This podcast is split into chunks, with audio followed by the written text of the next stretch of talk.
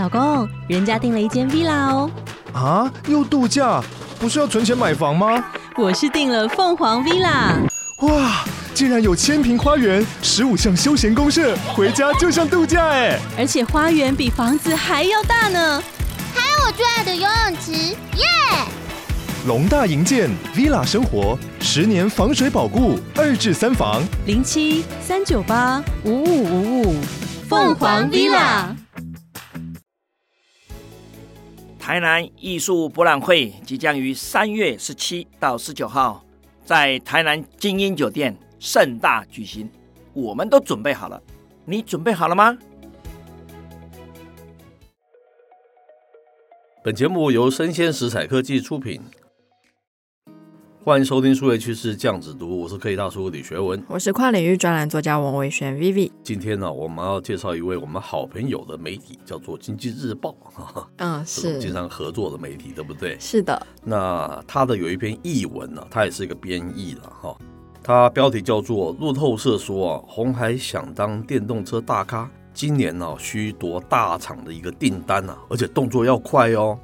哦，他是下这样子的标题的。嗯。啊，开头他说啊，鸿海啊希望把代工组装 iPhone 的集成功经验复制到这个电动车领域啊。但是路透社分析嘛，红海要达到此目标，首先必须要找到下一家苹果公司了，而且动作要快，因为时间正在流逝啊，否则将沦为与大陆的二线品牌车厂竞争代工业务这样子的一种窘局了。是，那在可为客户量身打造、代工组装品牌电动车的市场里面，其实红海是面临了很大的竞争哦。是，分析师就说了，虽然红海把既有优势带到目前多数是亏损的电动车产业中，但是红海必须赢得一份大合约来证明自身能够站在风口浪尖上。那红海呢，在三月十五日召开法说会时，公布电动车业务的最新状况。是。接着文章说，这个鸿海在给路透的声明中表示，我们许多的合作成果将在二零二三年陆续的实现嘛，哈。电动车的需求啊，正颠覆了产业了。那知名传统车厂已经转向寻求更干净、更聪明的这个移动解决方案。他说，鸿海的提议其实非常 simple 嘛，哈，让我们来为您制造下一代的电动车，非常简洁易懂，对不对？然后该公司正在啊发展专门的这个供应链，包括晶片和电池啊，并且已收购通用汽车先前位于这个 Ohio State 叫做 Lost Town 这样子这家公司的一个工厂。哈，那红海也聘请日产汽车前主管哈担任集团电动车的策略长。那大和资本市场分析师就表示了，以目前而言，红海它可以透过 Ohio 厂生产，让客户呢能够依据通膨削减法案取得美国政府的联邦补贴，这是个卖点。因为传统车厂在规划生产自己电动车产能的同时，仍在生产原有的汽油燃料车。那这个分析师进一步说。鸿海他寻求获得一家传统车厂的电动车订单合约，如果今年没有办法拿下一家，明年会更难。嗯，倘若无法搭上这波浪潮，那红海可能被迫与等级较低的中国大陆车厂竞争。这些车厂可能转型成电动车合约制造商，并以低价竞争。是，接着这个加拿大麦格纳国际集团。已经啊为其他的车厂代工电动车了了哈，大陆是这个吉利汽车也表达相关的兴趣。至于啊这个大陆这个广西汽车集团已经开始为日系的一个品牌代工哦，好，那红海指望它的 MIH 平台能够赢得客户，形容啊 MIH 就是电动车界中的 Android 系统了哈，希望吸引合作伙伴将电动车技术规格化。以便快速啊、便宜的开发不同的车款呢。那鸿海的产品长他也向路透表示了，我们希望创建一种生态体系，让人人像是美国联合航空公司都可以说我想要生产汽车。早晚会有一天，或许传统汽车大厂会说，我希望成为一家产品行销公司。为什么我需要聘雇这么多的员工？是。那接着他说，鸿海有着积极的电动车的野心嘛，这大家都知道哈。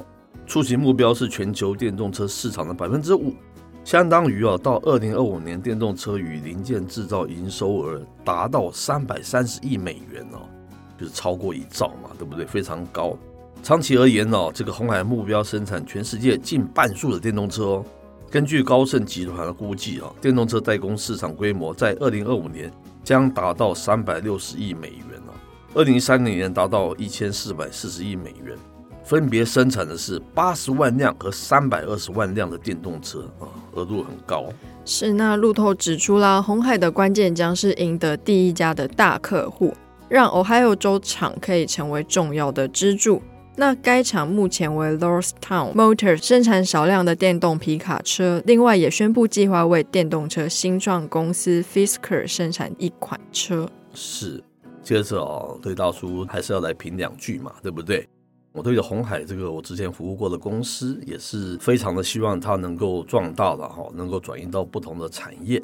但是我们就是就事论事来谈事情哈，帮大家整理一下这篇文章的重点是什么？其实他谈的是两种不同的红海思维哈。第一个叫做借用台积电思维哈，第二个叫借用 iPhone 思维。大家都知道台积电思维是什么吗？它是一个，就是张忠谋董事长创办人创下全球这个代工的这样子的模式，对不对？大家知道我们以前用的三 C 产品，在 iPhone 之前呢，日本是全球最多的这个消费性电子品牌的这样子一个国家嘛，对不对？我们使用的像 Sony 啊、Sharp 啊、Panasonic 啊，一大堆啊，对不对？非常多非常多知名的品牌。那他们当时哦，每家都要生产自己一个半导体，对不对？那半导体投资是非常昂贵的天价。每家都投资，然后产能又不见得可以产生这么大的量。你做一个工厂，忙的时候可以满线，不忙的时候就摆在那个地方。哎，赵忠谋先生那时候好聪明，他想到一个，我帮你们代工嘛，你们不要自己把那个投资这样子的半导体厂嘛，对不对？我来花大钱来投资，你们只要把单给我，我就可以用非常合理的那个价钱提供你这些你们所需要的这些零组件啊、晶片啊，是不是很聪明？这叫做全球代工的模式哈，所以啊，鸿海有这样子的思维，我觉得是合理的，就是用代工哈，我可以减低你自己生产的这样子的成本嘛，对不对？第二点，我想提到是 iPhone 的思维，这一点我就有点不太认同了。唯一觉得为什么不太认同？因为 iPhone 跟所谓的电动车，难道他们是可以类比的吗？虽然你红海是拿到 iPhone 大单的，是最重要的 iPhone 的一个策略伙伴，对不对？iPhone 它是一个电子产业，它是一个数位网络相关产业，在 iPhone 世界里才有所谓的这个数位汇流嘛，对不对？数位汇流才可以大者恒大，所以现在世界上你除了 iPhone 之外，就是三星啊，华为已经有点奄奄一息了。你还有其他家吗？我的意思是说，它量可以非常非常的庞大。好，那数位汇流的世界会走到汽车产业吗？现在电动车还是汽车产业吗？你觉得它会走到汽车产业吗？会说多少年之后，全球只剩下两家、三家的汽车品牌吗？不可能嘛！所以我觉得把 iPhone 移植这样子过来的那个概念，基本上我认为是不对的了，哈，是不是？我这样讲的是很合理。嗯，好，那接着一个更重要的问题了。我们刚才讲张忠谋先生，他也用全球代工模式，因为全球的电子晶片，别讲全球，百分之五十、百分之八十的给你，那个量就大到不得了，所以你才可以降低成本，超过 Sharp。还是 Panasonic 还是 Sony 本身自己产生半导体的那个，你才可以成本比他们低很多。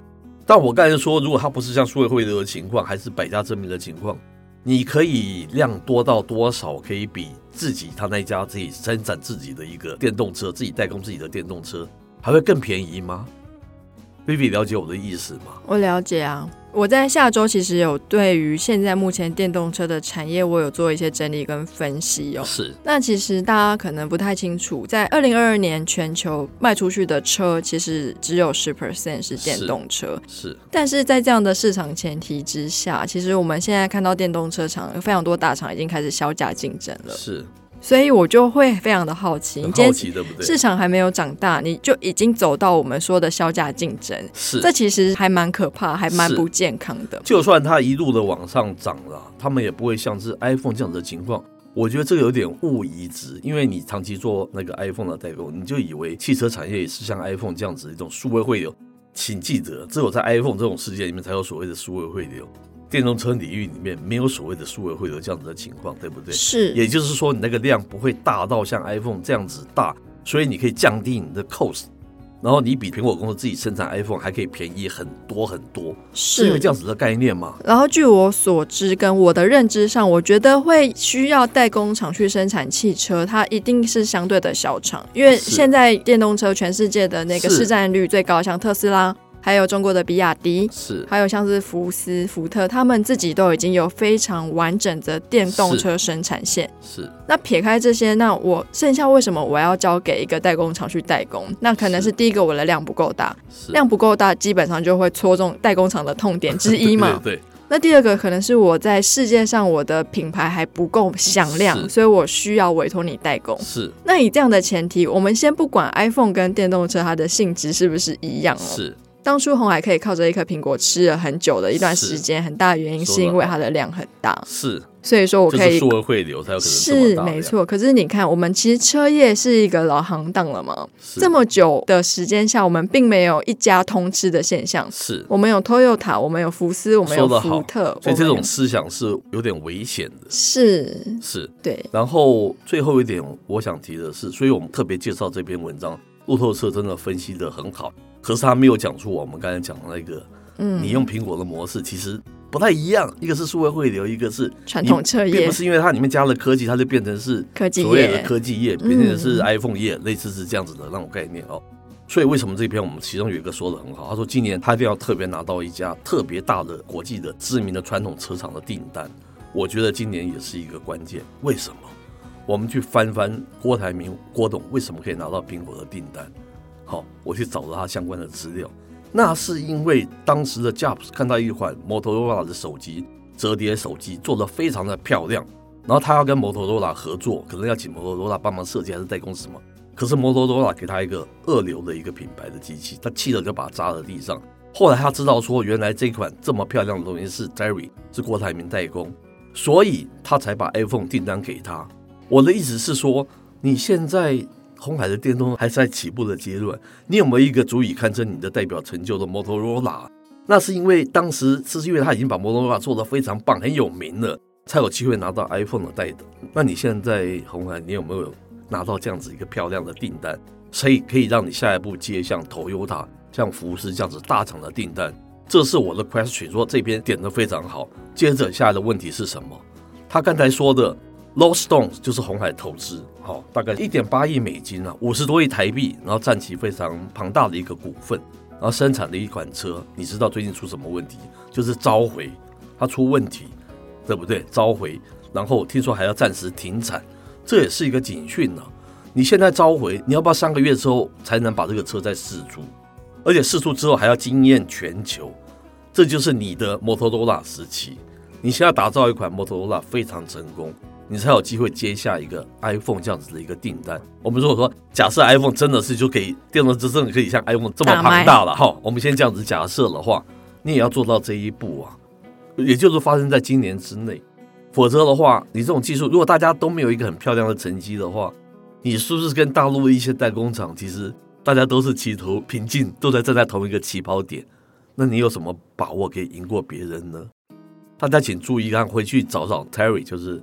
郭台铭，郭董他怎么样拿到这个苹果的订单？他的故事网络上都有，是，是，然后再来是我在今年 CES，其实有非常多的车厂去参展嘛，那他们都会展示他们的平台。是，我觉得因为现在电动车它的元件上不像传统汽车这么复杂，它就是一块一块一块组装在一起。是，那这也意味着我觉得它的代工组装门槛。可能不会太高，不会太高啊。是，是，所以说，哎，你今天成功了，那别人会不会很快的就复制你的模式？是，那你代工出产的电动车，它真的会比其他传统车厂的好吗？这个我也持有一个 question。所以总而言之呢，我们还是希望未来我们台湾企业红海可以。对，多多正视这些问题。我觉得恨铁不成钢了，我希望他能够，是，但是他要摒除我们刚才，哎，我们刚才讲的这些，不得不去思考一下，对不对？我觉得要先正视问题，才能解决问题。是是，是，是，嗯、你走台积电的代工没有问题，但是合理的，可是那是量非常大，没错。可是你是不是像 iPhone 这样子一种情境，它是这样不同类别的不同的属性，你要去思考，然后你赶快解决你现阶段的问题，你要做出一个 iPhone 之前。的那个摩托罗拉成功的东西，让 somebody 注意到，然后才有机会把那单交给你。我们简单的结论就是这样子。是对。那以上内容播到这边告一段落，我是科大叔李学文，我是跨领域专栏作家王维轩 Vivi，我们下回见喽，拜拜。